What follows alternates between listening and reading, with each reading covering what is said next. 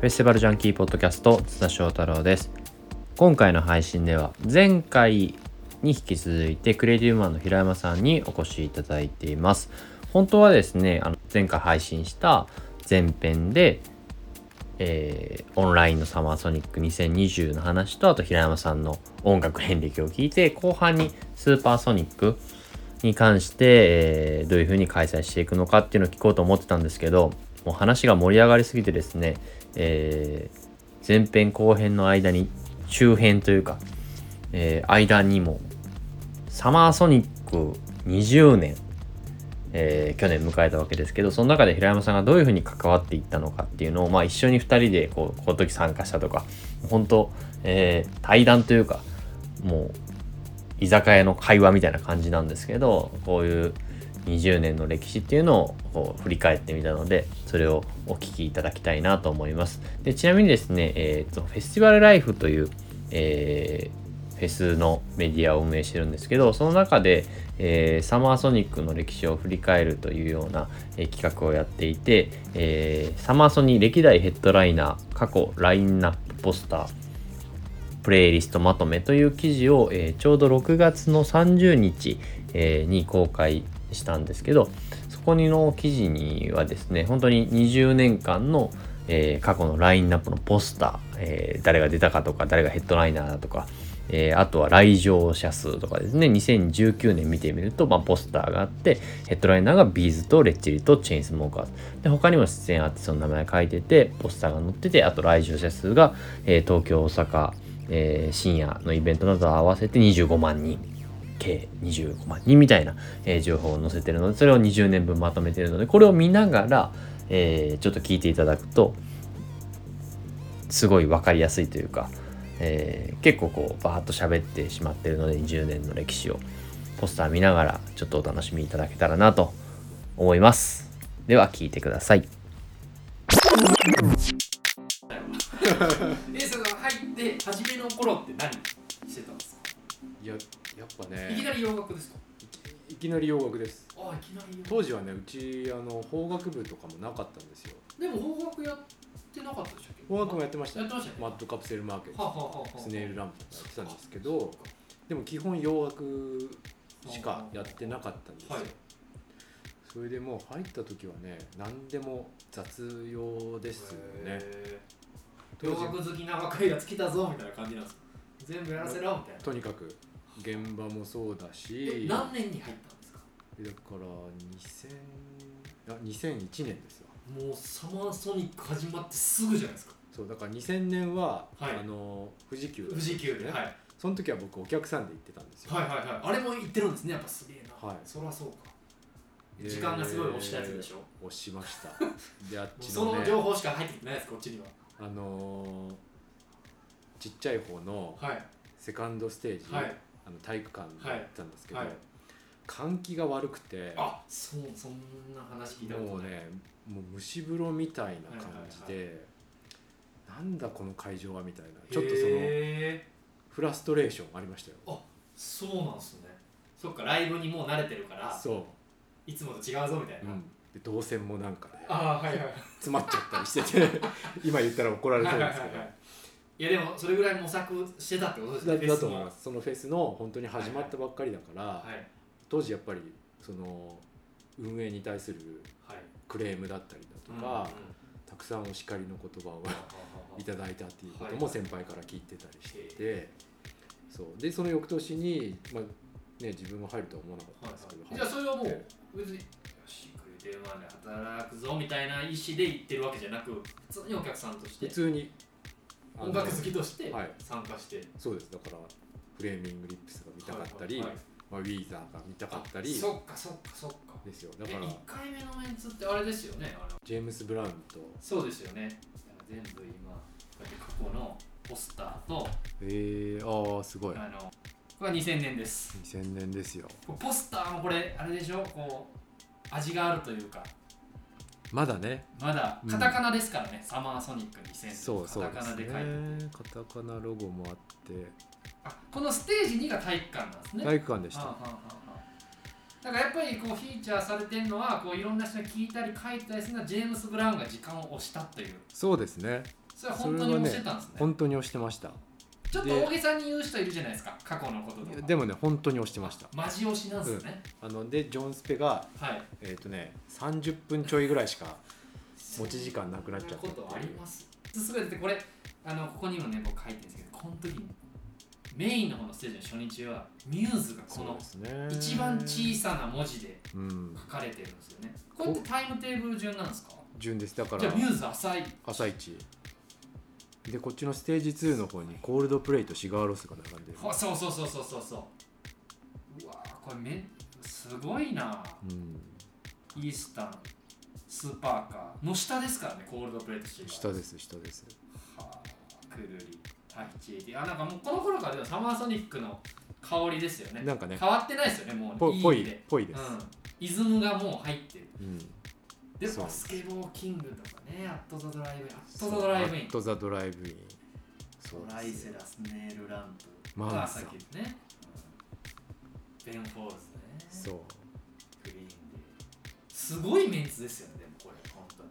当時これに行ったんですごいねこれに行きましたこれはお客でお客さんでで翌年からそう幕張に会場も移るじゃなはいいはいはいはいそれでそうだそうだ2001年それでね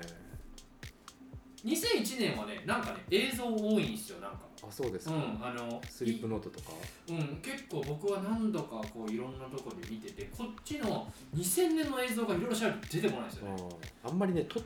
ゃんと撮ってな いちゃんと撮ってなかったでしょうね、こう2001からはなんかこうたまにうん、出てくこうるなんかで見たりとかそうですもちろん僕はもう所有はしてないですけどなんか見たことあるなみたいな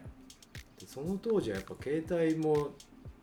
あそーんなに普及してないかったですし社名ぐらいですよねあったとしてもあったとしてもすごい画素数の低い、はい、いやー懐かしいベック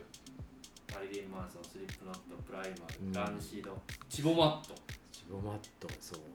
ーこれは平山さんが2001年サマーソニックは仕事仕事になってました新入社員新入社員っていうかそう途中から入っあて確かね6月ぐらいに俺入ったんですけど、はい当然何やっていいか分かんないから8月1819ですよサマーソニックもう入ったらとりあえずまあチラシうんうん巻はいいてこいとか、はいはいはいそっかもうそういう感じですレコード会社とか、うんあのレコードショップとか、はい、あのどっかカフェとかレストランとか、はいとにかくもうチラシ巻きに行ったり、もう本当まずはもう本当そういう仕事ですよね。えーあと当時ねあの今と違ってはいインターネットもそんなにうん、ね2001年そうですねしょぼしょぼだったじゃはないいですか、はい掲示板みたいみたいな感じだったから、当時ね毎週末なほう先行予約電話でみんな当時チケット取るでしょうんその時にあのよくこう主催者選考ああるあるテレビ見てたありらます深よね夜とかあったやつだであの電話ではいもうそれこそこういうふうにね、はいあの会社の会議室みたいなとこはいはろいはいにはい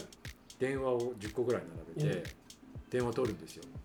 それって違う会社があるんじゃないですか自らやってましええ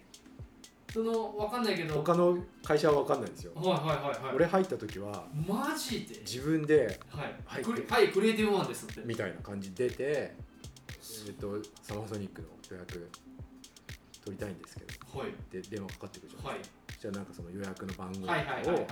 お伝えしいて、はいで名前聞いてみたい振り込み方法とこはいはいはいうこうです、いつまでに振り込んでくださいね、みたいなやり取りをなへえ2001年やってましたよはあすごい時代っすねすごい時代だったと思いまへえでもこれパッと見たらストロークスがここにいたりねすそうそうそうそうなんですよすごいですよねこのプライマルも出てたなあプライマルこの時あのあれだ新宿のリキッドルームではい単独公演をねはいなんかそのウォームアップショーみたいなのへえこの前にをやったんですよへえはいはいあのね当時やっぱ全まあ今もすごいですけど、はい結構その全盛期に近かったはい勢いがあって、いや、全盛期でしょ、プライマルエスククリスータムーミネーターのロゴ2000ですよね、はいこれはい確か、そうそうそうそうそうですよ。でやっぱりあのまあその時もそうだったけどあのロックスとか、はい、もうなんていうの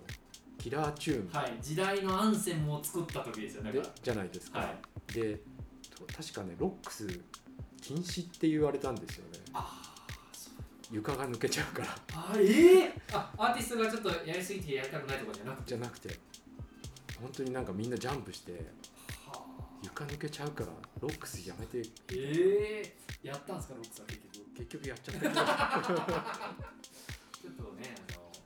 サービス精神ありますからねかなんかそんな記憶があったなえーじゃあこの時はまだこうブッキングに携わるっていうよりは全然全然もう本入当山にさん入はこう入ったばっかりでったばかりあのーアーティストを迎えに行ったりとか、えーえーでもいきなりアーティストを迎えに行ける仕事に就けるんですねいやでもあれですよそのき機材車の運搬とかあーまあまあででもでもですはいでも夢かなまねあそうですね俺いまだにね海外フェスとかめちゃめちゃ行きまくってますけどたまにアーティストと同じ飛行機だとずーっとテンシ ョン上がるやったーやったーみたいなサインもらおうかないやでもなーみたいな恥ずかしいなーみたいなでもそう昔今はねさすがにやってないですけど昔普通にあの来日の時に、はいもう成田空港まはいはいで迎えに行って、はいはいはいはいアーティストと会ってはいでアーティスト乗せてホテルに届けてとか公演の日はホテルから会場に乗っけてってとかへーそういうことやってましたそうなんかクリエイティブマンみたいなやつやるんですねやってましたあれよく会いますよあの僕リタオラの時も会いました、はいクリエイティブマンいいますよねはいいますそういます普通にいてあの結構な人数来ますからね来ますで結構トラブってんですよねなんか誰かが降りてこないみたいなそうそうそうそうラーメン食べに行っちゃったみたいなそうなんですよ「YOU は何しに日本へ」みたい的な な本当にあそういうのもやるんですねやってましたよ今の新人さんみたいなのこう入るとそういうことからやるんですかねうんでも今は、あのー自ら運転っていうのはあんまりその、あまあまあ人数も増えちゃって安全上のとかもあって、まあ、やらなくなりましたけど昔だって俺なんか 当時安全上のとかより人数いないから行ってこいみたいなもうそそんな感じですよ本当にやっぱ時代がも、はいうはいね、はい、す20年とか経っちゃうと変わるんだなっていうごいなでもストロークスとか普通になんか乗っけてストロークスを普通に乗っけれるんすか乗っけましたよストロークスもすげえなビリー・コーガンもおおすごいなへえいやでも本当にでもねそれなんかいい経験でした、はいすごそうくそらそうですよ、ね、当然そのすものすごい緊張感もあるしいやそうですよね事故事故れないじゃないですか、なんかそう不機嫌になられてもねそうそうそうなんそかう会社背負って言ってるわけですからねそうなんですよえどの辺からこう平山さんの色っていうのがこう出てくるわけですかこう2000いやーでもね全然最近ですよそのなんか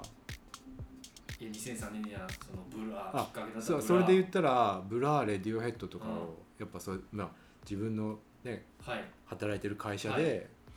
呼んで、いやすごくないですかこうさっき言ってた2003年って平山さんが言ってたアーティストがめっちゃ書いてますからねブラレディオヘッドとかがヘッドライナーでそうそうそう夢叶ってる系男子ですよこれはそんな男子い,、はいるんです、完ね、全にでもねこの年が、はいあのよくうちの清水も言ってますけど、はいサマソニとしてもここの2003年をきっかけにちょっとこそうですよねう上向きというか、ちゃんとこう定着して、うんあのちゃんビジネスとしてもなんとか続けいやでもていけるっていうこう確信を持てた年っていうのを僕も聞いていて、はいはいはいまあ確かにそうだったかなって今思だから僕2003年のこのサマーソニックの時はまだ田舎に僕も住んでたんで高高1かなこの時は、うんだからもう雑誌でなんですよでこの時から雑誌の扱いとかもちょっと変わっえば、たんですよね、うんなんフかェスのねフェスへの2002年この辺もありましたけどなんかマニアが好きみたいなうんうんうん流れたんですよ、うん97年のフジロックから2000年のサマーソニックこの2000年このレディオヘッドで一気にはい音楽ファン全員もうフェスですみたいなバズとかそうあバズも バズ俺これ実家にありますよねでバズでなんかこうそれまでってちょっといい意味で悪いの批判的な声とかもうんフェスに対して確かに確かあったんですけど徐々に徐々にこのフジロックとサマーソニックっていうのがこうに、うん、なんかポジションを完全に取っていくというか、だからこう普通の洋楽好きだった僕もフェスに行かなければいけないっていうもうモードだったんですよ、うんうんなんか僕が雑誌雑誌始めようという頃はなんかこんこれは音楽なのかとか、うんやっぱライブのその2時間の公演いわゆるこうショーがうん至上主義みたいなうんものが多かったんですけど、なんかフェそスうでですねそう本当本当バズとかその辺ですねでなんかこう俺も行かないと高校で本当はでも受験とかもあるけど高3ぐらいとか浪人ぐらいで僕行ったんですようんそうそういうのでもそれも友達と行くみたいな、うんだなんか多分その世代より前の人はなんかもう本当にフェスなんて分かんないけどとりあえず行くだけどなんか徐々にこうみんなと音楽好きがみんなと行ってなんか新しいものを体験する場所として確立された感じがあって確かにその情報が、まあ、関西なんでね情報遅れて届くんですけど僕はだから2004-5ぐらいにこうサマーソニックデビューするんですけど、大阪で。大阪ではい。その辺からじゃあちょっと仕事として、そうですねいやだーそうそうそうそうだからなんかねこのこういうあのフライヤーのはいデザインとかはいを、あのうちのデザイナーと、はいあの話をして、はいこういうデザインにしましょうとか、えもうその辺そういうのをやってましたよ、ああそうなんだちょっとあの全然ディスるわけじゃないですよ洗練されてきますもんね2003年ぐらいからそう今でも通用するデザインっていうかそうかなんかこの辺ってまだちょっと昔の雑誌2002年ぐらいってまだ確立されてないというか、こあのとね辺から2000も2003年ぐらいからポスターもちょっとね変今わっってきぽましいたとよいうねか、そうそれでねあこれ俺が俺がっつったらあれなんですけど、はい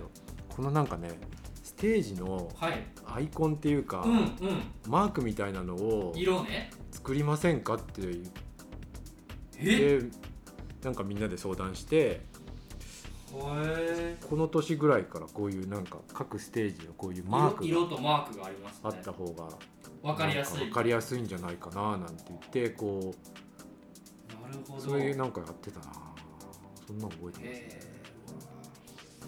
僕思い出しました僕の僕はここ高校生なんですけどデビューがもう2005年なんですよもオうアシス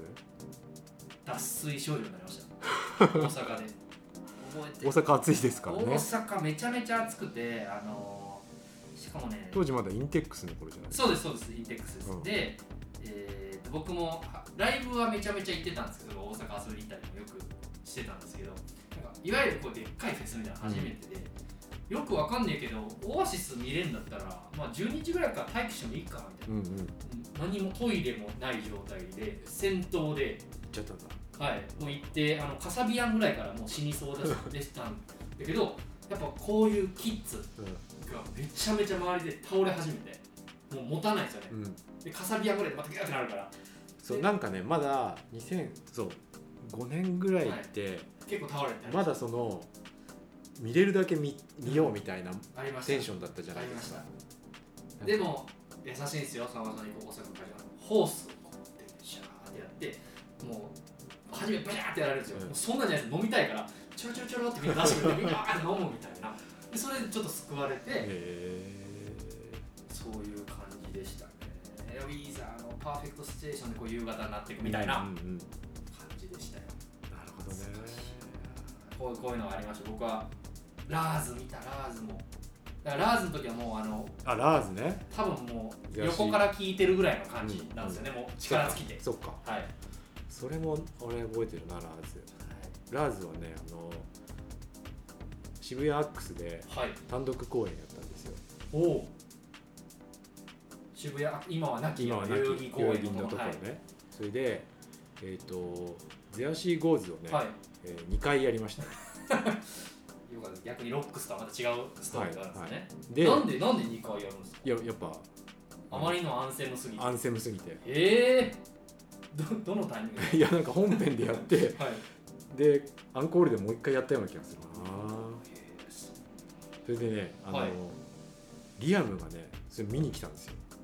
へえあラーズ好きっすもんねラーズ好きのことは褒めるんですよねめちゃくちゃリスペクトしてて、で結構会場えらいことになったんでへーうわリアム来たって言って客席から見たいっておう言あ言って関係者席とかじゃなくて、はい、もう PA の近くに椅子出してくれみたいなそしたらもうやっぱ 当然リアム来たって言ったらお客さんもわーってなさっすがにちょっとラーズとはいえリアム来たら集中ができないですよねてもう結構場内がねはざわざわどころじゃなかったのを覚えてますへねえ2005年この辺からじゃあもうそのポスター作るとかそうやってまし仕た事がだんだんこはい、あとグッズのなんかなんていううこの時もグッズじゃあその平山さんが指示したグッズを買ってますよ俺のかもしれないです、はい、それもう実家で超記念に残してるんですよ。こういでうもグッズがいい当んじ時ゃまないだ S サイズとかだったんで、うんちっちゃくてもう着れないんですよ。そうまあねなんかそういうグッズはい、あこの辺からもうずっと行ってやまっすたりとかそういうことやってましたねゼロシックスあもうこの辺からはあの上京してきてますうんね、すごいアクセスが良くなってそうですね、はいうんもう大体行ってますねこれはほもうとんどチケットソールドアウトでポスターに載ってるレベルですからねうんなかなかいや思い出の年とかあるんですかこれ今こう振り返ってるんですけど思い出の年そうだあなバーブバーブもこれ以来多分いやですねそうですよそうですよこの時もね多分結構揉めてたんだよな何でございますいやもうねあのーリチャードとはいその他ではいもう完全別なんですよいねやそこは本当にそうなんですね、はい対立というかはあいでステージの裏でーあ初めてー合うバンドとして会うみたいなリハとかは絶対やらなないいやんなかっそうへえたねでめちゃくちゃ暑かったのに革ジャンは着てまし たねそれは本当ロックスターたるゆえんですよね、はいいはいやそうねでも思い出深い年、まあ、結構やっぱり毎年なんかねドラマがいやありますよ僕このピストルズとか見たなとかねありますからねあ 3days なんですねビヨンセはいすごいなそうでやっぱこの辺からやっぱサマソニもあのポップス系だったり、うんヒそうッでプすねホップ系を積極的に入れるようになってうんきて、うんうんえー、とやっぱりどうしてもフェスってその頃までなんかどうしてもロックのイメージはがいあったと思うんですけど、なんかそういうのが徐々に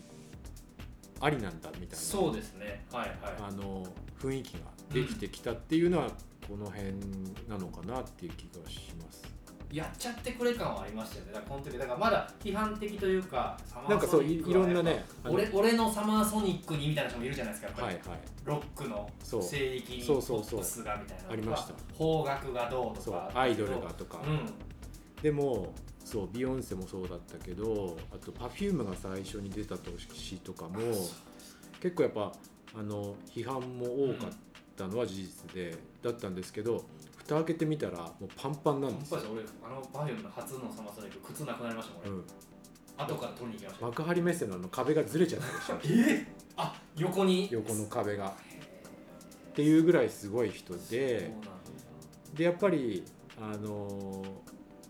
実際それだけ盛り上がってる風景を見ちゃうと、そう全然これってありなんじゃあなりい、でっすよてねいうことだし逆にそういうなんていうの普段はいあのあまり聞かない人とか、うんうん敬遠してるような人が、フェスきっかけであれ見てみてよかったとか完全に僕バイオンとかそれですもんそうまあ知ってますよ一曲とかとかとか、うんチョコレートディスコでしょ、うん知ってみたいるなチョコレート知ってる見て見た見たみたいなでライブなんかうん歌わないでしょぐらいの初めもう見たらひめっねちゃかっすこごロいッでしクょじゃねえかみたいなでそういうのがなんかなんていうのフェスのあり方みたいなのがちょっと変わってきたんですよねきっと。でなんかそれすら恒例行事になってましたよねこの2000年代後半ってなんかサマーソニックがまたこんな大物入れてきたけどどうなんみたいなうんでなんか夏終わると良かったなみたいな一連のあのなんか自分で批判して自分で納得するみたいうんな、うん結構そうですよねもともとしかもこう女性アーティストみたいなのにサマーソニックって早くフィーチャーしてたというかそうですねテイラー・スウィフトとかもそうだし、リアーナも出てたし、そうですよね。なんかそういう意味でもこうなんか10年早いって言ったらこちらもこの問題というかうん問題というかうんこの、なんか波を越えた瞬間ってあったと思うんですよね。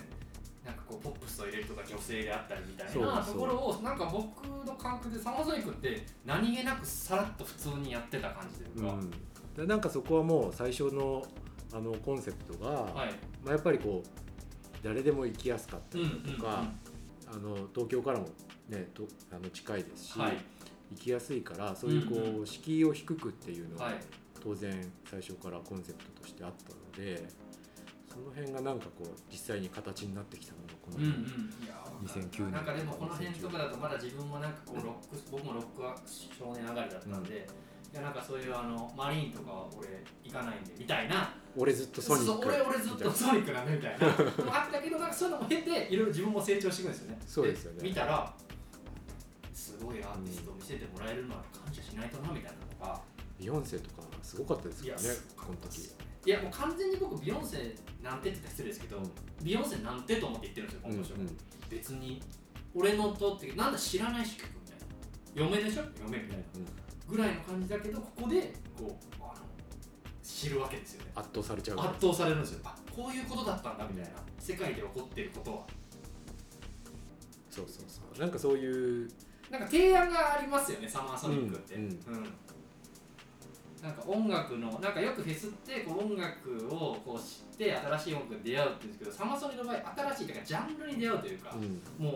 ゼロのものを出してくる感じがあってそうですねこっちからしたら全然知らないけど、なんか例えば BTS とかも僕はサマーソニックに出てなかったら、うんしもう知らないというか名前は知ってるけど、その芸能のものみたいなうんう文ん脈で見てるんですけどだからブラックピンクもそうですよねなんかこう出てきたらサマーソニック出てきたらあなんかそういう文脈もあんのみたいな、うんでちょっと見方が変わるというかそうですよねでそれがもう結果的に今やね世界のポップスターになってそうそうそうそうるわけじゃないですかそうですよねだからその辺はなんかこうねこうやってても面白いですよあの時にこんなアーティストいたんはだ、い、いやこれサマーソニックの場合本当あの時にこれっていうのはめっちゃ面白いですからね、うんいやーそう最近だとビリー・アイリッシュとかもねあそうですそう早かったですもんね、ぜまだ全然注目されてない時ですよ全ね然だってあの年の次の年のサウスバイとかでもまあすごいぞぐらいなんですよ、うんうん一気にこちらぐらいからなんかガガガガって年末ぐらいから行ったんですけどあのスピード感はすごいですね最な近んかまだあの黄色い服着てるなぐらいのイメージだったんですよね、なんかあのあのイメージ黄色の歌ちょっそうとそうそう暗いけどそう今っぽいみたいなボソボソ歌うなみたいなそうそうそうそう本当それぐらいの感じ、いやー懐かしいなこれ永遠にいけますよこれグリーンデーこれだけでもいやう別テーマでいやいやいけるんじゃないほんとそうですよじゃあいやだからこういう思い出深いのとかでもこれ今2010年ぐらい見てるんですけどこの辺はもうメインの洋楽ブッキングの人として平山さんはやっぱこういやそんなことないですねあそうなんですかあのメインのブッキングはもう基本的に清水が大体やってますそうかであのー去年ん去年かそうかはい結構あの深夜とかはいあと,、えー、とホステスウィークエンドはいはと一緒にこうホステスうんオールナオーイタルナイターーとしてコラボしてたりだとか、はいはいはいああいうのの担当としてほうほうほうほういやなるほどなるほどり始めたのが多うーくんてだから結構深夜のその担当としてやはいはいりましたね、へー去年でいうとあの NF とかもやったじゃないあはいはいそうですねあ平井さん結構夜なんですねじゃ夜のそういうあへプえログラムをそうく組んでることが多いなでるすほどな、まあ、サマーソニックといえばもう夜がね楽しいというかねまあでも夜ちょっとテンション上げすぎるとね昼にこう影響した響りくんですよねそう響くそうんでそうあれなんですよねあの僕はあの朝一というか昼一のあの11時とか13時のライブが好きなんですよねうんあの 新人もだからそれこそビリー・アイリッシュも多分その辺で、はい僕よくサーカーウェブス枠っていうはい僕が呼んでるんですけど、あのあの朝一枠が好きだから、うんやりすぎると夜そこに遅刻するっていうのがあるあんまこう深入りしないようにはしてるんですけど、夜ああ懐かしいファレルね来ましたねファレル2015年ファレルね来ましたねファレルのステージにはいあのーうちの子供お上がったんですよいえやなんか子供が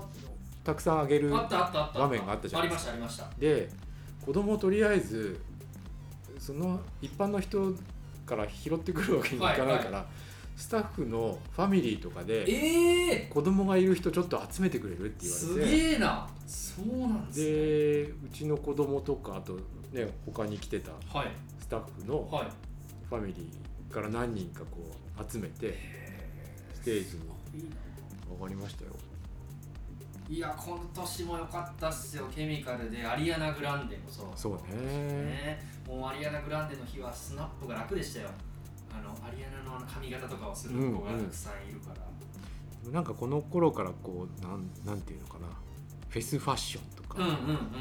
うんなんかこうそうですちょっねとこねの2013年14年15年ぐらいかなその EDM とかうのん流流星れももあありまっして、てなんかそういうこうおしゃれしてちょっとまた一段階変わった変わりましたよねフェスに行くみたいなのがなんかこう、そうです夏ねのはい一つのはい行事みたいな感じなりになまっしてたなきりたましかたな、でその年のこのサマーソニックの Z は僕サマーソニックの歴史の中でもかなり重要なうんライブだと思っててこおうロックが若干やっぱね飲み込まれたというかー確かに感じをなんか一人でいや好きですよ Z 大好きですけどなんかちょっと負けた感みたいなのあったんうですよんね、うん今ロックバンドでこのこの光景を ZOZO マリンもう ZOZO じゃなかったかなこの時はまだ、うマリーンでできるかなみたいなしかもヘッドライナーじゃない人がんで一人でやっちゃうわけですそうんそう確かにちょっとあれはそこのねじゃ衝撃でありショックでありうんけど今だと飲み込めるんですよねもう、うんそらそうだろ Z は、うんうんって言うんですけど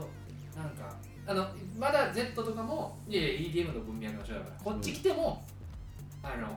満パンとまではみたいなと思ったらもうほ360度パンパンでしそうなんかねそその辺も面白くて、うんなんかその時代の移り変わりというか、うあとその自分の感覚とたはい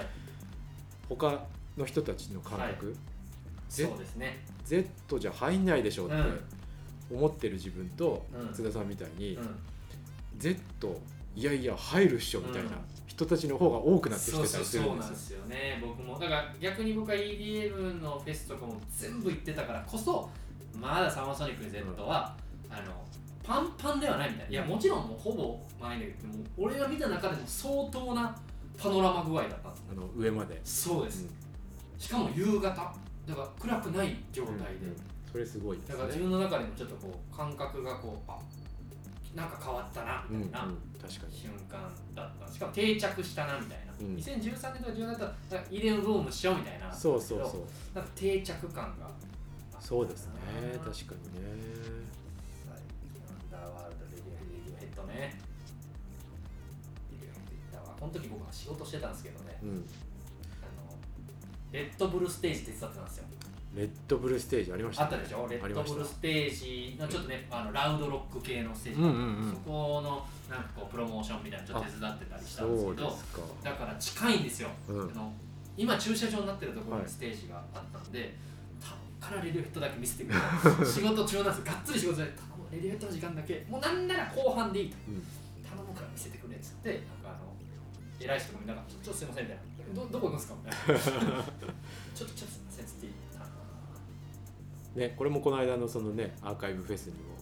そうですこねこからの映像です、ここからの映像を、ね、いい最後セットでしたよねいね。やこれは本当なんでやったのかっていうねうん。クリープをやったいやもうなんかそういう感じじゃなくなったんですよね、うんうんうんバうんンドの中でもきっと別にそのクリープ云々とかじゃそうなくですて、ねやりたい時にやりたい曲うをんうんうんやろうかみたいな、うんなんかもうそういうモードになっちゃってたような気がしますね。でもあの裏話ですけどフェスティバルライフっていうメディアを見せて1日で一番 PV が稼いだ日っていうのがこの日えー、もともとサマソニックの人ってめちゃめちゃ入ってくるんですね、はいフェスとかサマソニで検索して入ってくる、もちろんオフィシャルも来るんですけど僕のいっぱいニュース出してるから入ってくるしレディオヘッド N- え SNS でう1曲ずつ速報したんですよ何今やったかっていん、う、うんうんうんで1曲ずつどんどんどんどん SNS からうちのサイトに入ってきて、えーで最後こうアンコールのでクリープやった時に、えー仕事しながら家帰る家帰るっていうか途中の仕事をしてる最中にうん全曲のセットリスト出したんですよ、うん映像とかないんで言葉だけでう、んうんもうすすごい流入えー、みんなやっぱ気になってたんだそうだから全員がサマーソニックにいる人はもちろんいない人ほど、何やったんだ何やったんだ何んだクリープやったかなみたいなうんそういうことすごいねだから今歴代ベスト PV はそこなんですえはー、すごいいろいろあるんですよ、こちらの中継うんとうんうか、んフジロックの当日とか、それこそ最近だとこうメトロックとかも結構数字やっぱ取るんですうんね、ロッキーの当日、だかうんはいらタイムテーブルとか僕らのサイトに載せてる、でもレディオヘッドのモラさんまさの日がベストえー、すごい、それぐらいこう、フェス好きにとって歴史的な日というか、注目されてたんですね注目されてた。そうかすごいなんか全然関係ないおじさんとかからも連絡来ましたも ん見たのみたいな。見たわ。クリープ見たのクリープ見たのみたい俺も昔前の時は行ってねみたいなうんうん今も来いよみたいなでそうなって2017年カリカルビン・ハリスうんうん見たなフー18ね18も結構チャレンジングなファイ18 18はチャレンジングですよロックロックできましたからねノエル・ベッラックプだったですねででチチャャンンススザラッパを入れたりそいやー俺はもうこの時期はチャンス・ザ・ラッパーっすよサそうマでーすソよねニックのチャンス・ザ・ラッパーは僕世界中でチャンス・ザ・ラッパーのライブ見ましたけど感動具合で言ったらベストかもうな本当ですか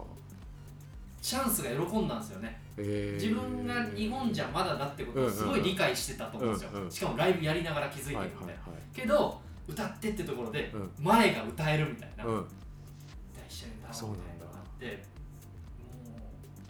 う僕泣きましたもんえー、あそれは聞けてよかったなうんチャンスだなこの年なんかあんな無邪いつもチャンスって無邪気なんでうすけど、ん、なんかねこなんうかワイやっワイぱやっぱ自分の中でも、ま、アジアだとチャレンジ、違うもん全然グッズも持ってきてなかったんですよねうん確かそうかもだからそういうぐらいのテンションだったんうですよ、そうかももうロラパルーザだと自分はヘッドライナーなのに、まあアジアじゃまだかぐらいの時だったんだけどあっこで初めあのまあその人いなかったことないけどなんか自分が思ってたより人がいたのかいなかったのか分かんないけど、うんなんかこううん自分の中に何かあってでも途中からファンがグッてこう来るのうをんすごい一緒に感動してくれたというか、ねえだからもう一回ね呼びたいですねいやそうですねいやもう本当映像もお願いしますなんかねえはい本当ですよね持ってください今度は持ってくると思いますよグッズグッズ大量に持ってくると思いますチャンスそうですよ2010そしてで2019ですよこれはもう本当にいやこの辺からやっぱサンマソニックでちょっと変わって日によってみたいなのがくっきりそうですね分けるというかあの特に去年はそこをすごく意識して、あのまあ、20周年っていうこともあって、はいはいでちゃんともう日によって色がロックの日、うんまあ、ダンスの日みたいな感じで、うんこうコンセプトを固めてやるっていう風にして、まあ、それがもう本当に去年は大成功そうですねいやなんか僕、ね客としての意見で言うと1個の指指標があって例えば4大フェスとかもまあ大体行くんですけど、チケット売り切れた時に全然知らないやつがなんとかなんないってメール来る率っていうのがあるんですよ、はいはなるわけないのにねい、うんまあ、いわゆるなんてまあ、一応フェスみたいなこと言ってますから、うんその普段連絡しないけどなんかちょっと偉い人とか がもう異常に多かったですよ3日目うん津田君なんとかなんないの、うんなんないわっつってなんで私があなたのために っていうのはあるんですけどそれそれぐらいこう普段フェスじゃない人も反応する、うんしかもそれが3日じゃなくてこの日って言われたのああなんか新しい感じだなっていうのは去年すごい感じましたねチェーンスモーカーズの日ね、はいい、だからそれこそさっき言った Z とか Z ブラックピンクサチモスパフュームやそうですね、うんなんかちょっとやっぱ世代もね新しくて、うんこれからのはいヘッドライナーが何人かいそうな感じですからね、いや本当そうですよねだからこうこういう逆に言うとでもフェスってこういろんな僕が初めてサマーソニックに行った頃だと本当いい意味でもジャンルごちゃごちゃステージですらみたいな、うんうん最近結構綺麗に分けてるんですけどそういう逆の弊害みたいなのあるんですかそのえジャンル分けることで、はいなんかこの日じゃないと入れれないからこん出れないみたいなあーでもまあそこはあんまりないかな、世界的にもそうなってくるんですかねそのどうなんでしょうねただやっぱこの人のジャンルうん裏はやめてくれとかああはいはいはいはいなんかそういう要望はありますけああーどなるねほどないやこの流れになっていくのかそれともまああんまりここまでいい意味で色をきれいに分けてうん戦略的にというかやってるのって結構サマーソニックって世界的にもうんあの先進的というかチャレンジングでありわかんないですけど、あの感覚で言うと3日間売れなくなる可能性もあんじゃんとか思ったりもちょっとするんですよ。うんそうですね確かに、うでもそのじゃあそれこそ10年前とかに比べると、その割合もちょっと変わってきてますねほうほうほうそのというのは3日券よりもそのはい1日券の方がへ売れる、えやっぱり色を分けてる。うん、それもあるしほうほうほうほうそうやっぱそういう世代も変わってきてると思うんですよそうですねフェスも3日間がっつり全部入れていく感じじゃなくてこう自分が見たいものにそうにアクセスすぐするっていうようなそういう買い方の人が多くなってる気がします。で特にサマソニなんかの場合は、はいはいあの富士と違ってやっはいぱ日帰りもできるそうわでけすねじゃ都市型ないフェスの特権かもしれないですうんね、で逆に富士は3日間投資で行ってこそはい醍醐味みうたんいうなん感じのフェスですから、はいそことのまあ本当にもうキャラクターが違ううんので、うんサマソニはじゃあ一日で1日この日だけ目指していこうっていう見方もできちゃうのはいはいではいはいなんかその辺がもうなんかお客さんの中でそうっすねあのできてるというか、うんとりあえずじゃあチェーンスモの日だけうんうんうん興味あるアーティストがたくさんいるから、うんはいこの日だけ友達と行こうよっていう人もいるし、まあ、当然3日通しであの来てくださる人もいるんですけど、なんかそういうこうなんだろう買い方というか楽しみ方はいはいがはいはいあの変わってきたような気がしますよねい。やーわかるななんかあのーメディア目線で言うとめっちゃスナップやりやすくなったんです よこれをやってくれることでえー、そっかこ今年で言うとこういうの撮りたいから、うんじゃあ3日目にカメラマン2人入れようみたいなうん1日 ,2 日 ,1 日目はロックでビーズだからビーズのファッションの人が多いからこういう感じにしようとか、結構そのロロックだと、まあ、こんな感じだからこっちのビーチの方にもう貼っとこうかみたいなな、るほど ね結構お客さんがこう色が分かりやすくなったんで、わかメディア的にはちょっと楽になった。あそうですやっぱかこうばらついてるといろんな人がいてそうかこうバラバラのファッションとかがあるんですけど割とこう最近はこの日こういう人が多いなみたいなのはう見んえるようになりましたね。あとなんかうんなんて言うんだろうこうやっぱファッションすごくこうおしゃれな人が多くなった気がうんうんするんですよね、はい、いやなりましたよなりましたよねこんなことを言うのもあれですけど結構厳しい年とかもありましたよ初めのことが、みんな服なんかもうちょい頑張れよみたいうな、んけど最近はこのサマーソニックみたいな感じのっていうのがもうでできてるというか、うんしかも山とかじゃないフジロックとかで分かりやすいんですよ山みたいなでもあれ自は然もうほらあの雨も降るしそうそうそうそう当然やっぱりそのね、自分の体調管理もあるから、着なきゃいけないそ状うそうなんですね況じゃないですかはい、でもサマーソニックってそれで言うと別に街の格好でも来れるんですけそどうでも街の格好でもないうん都市型フェスファッションっていうのがやっぱ生まれててなんかねそこがそのすごいこうそういう後でそのフェスファッション特集とかはい見てるとすごい面白いなと思そうですねいや最近なんか特にうんサマーソニックもファッションなんかいろいろ発達だと何様だよって感じですけどすごいやりやすくなってでもねポイントはねビーチとかにおしゃれな人が多いんですよね、やっぱり、ちょっとこうダンス系そうのアーティストが多かったりすると、そうですね、うん結構そういうのが多くてあとなんだろうなでもサマーソニックってオフィシャルグッズも可愛いのじゃないですかあの今日のシャツとかうん、あれとかはうまく着こなしてる人も結構いますけどねねうん着こなせるっていうの大事ですそようね着こなせるが大事ですよ、S の帽子いません結構うん、S の帽子いますいます S の帽子結構いるんですよ俺あれスマッシュヒットだと思うんですよね、えー、あれはそれはいいこと聞いたな、 S の帽子 S の帽子 S の帽子はうん、そうかそうですねそうだからグッズとかにもね最は近ちゃんと力をそう入ですれねてるし、ダマソニあれですよね2020のもクラウドファンディングで今そうそうなんです白7と月いっぱいははいやっていて、まあ、皆さんにあのおかげさまでいろいろご協はい力いただいて、でまあ本当にもうこの秋のスーパーソニックに向けて、そうですねはい、準備を